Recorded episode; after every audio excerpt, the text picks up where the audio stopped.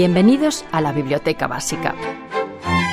Hoy, si no lo han hecho o hicieron de niños, les invito a que redescubran la historia de un perdedor de madera al que se le queman los pies al tratar de entrar en calor, el mismo que es ahorcado por unos bandidos y está a punto de que lo frían en una sartén como a una sardina, el mismo madero perdedor que sería reciclado y reconvertido en estrella del dibujo animado de la mano de Walt Disney, Pinocho. ¡Eso es! Y ahora cantemos.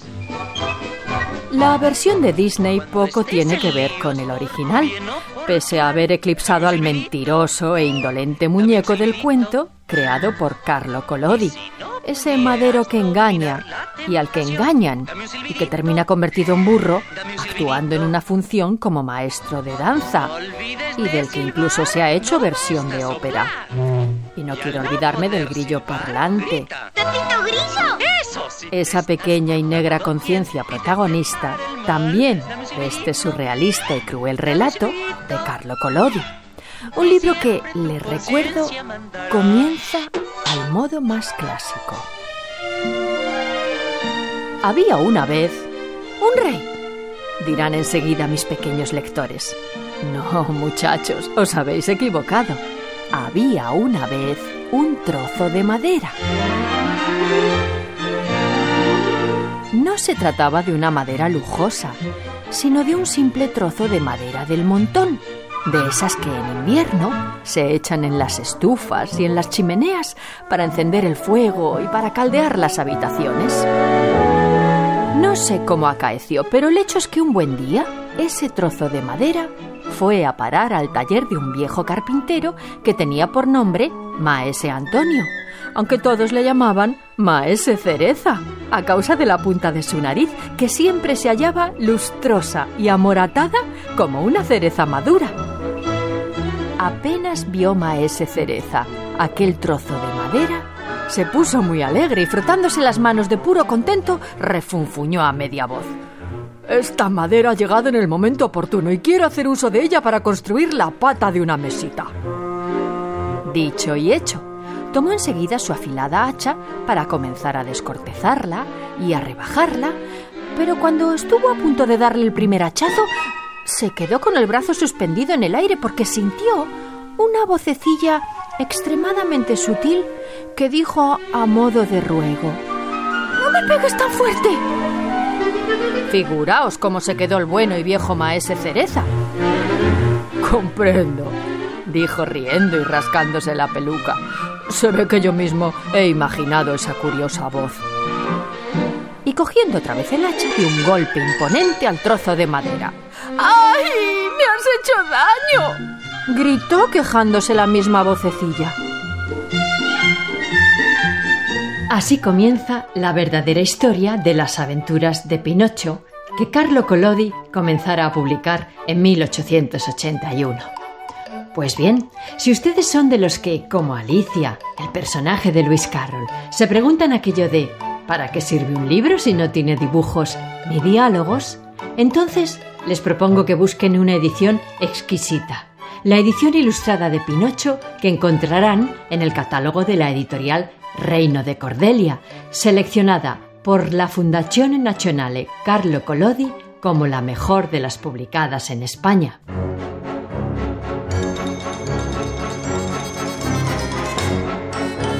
En este nuevo Pinocho, el poeta, Antonio Colinas, se ha encargado de traducir los diálogos, mientras los dibujos de Manuel Alcorlo crecen y crecen como la larguísima nariz de la marioneta Pinocho, que llega a desbordarse entre la página 124 y la 127 cuando la mentirosísima nariz de Pinocho es trazada sobre las advertencias del hada. Y leemos. Las mentiras, hijo mío, se reconocen enseguida porque suelen ser de dos clases. Hay mentiras que tienen las piernas cortas y mentiras que tienen la nariz larga.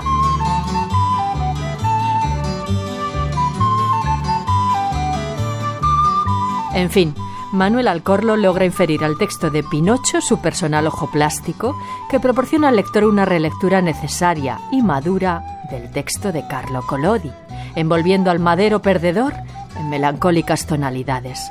El telón de fondo perfecto para esta evocadora poética del fracaso de uno de los cuentos más tristes y bellos, llevados al cine y la televisión en infinitas ocasiones, y a veces en costosas producciones con estrellas como Roberto Benini en el papel de Pinocho.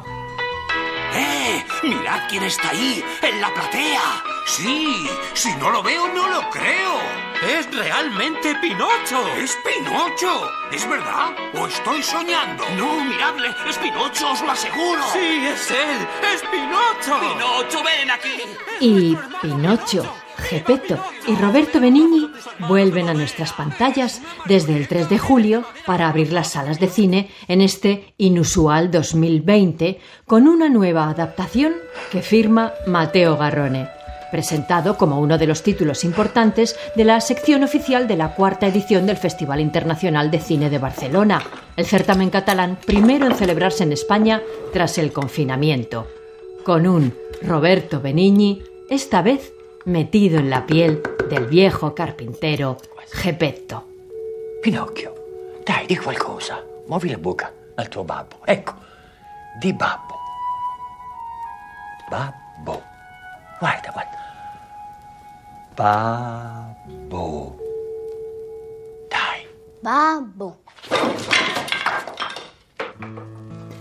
En fin, busquen a Pinocho, de Carlo Collodi, y disfrutarán del placer de leer un gran clásico. ¿Y tú quién eres? Pinocho. La semilla germina y crece un arbolito repleto de monedas.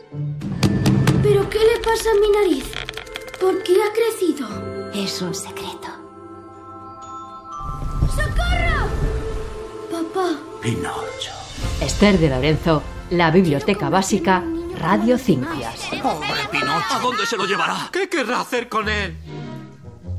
En marcha hacia el teatro.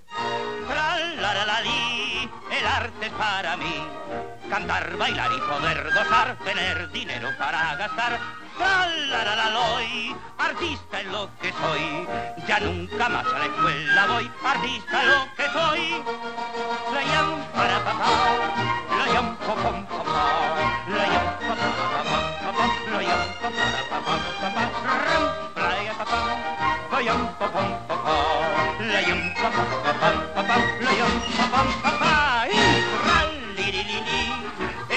Para mí.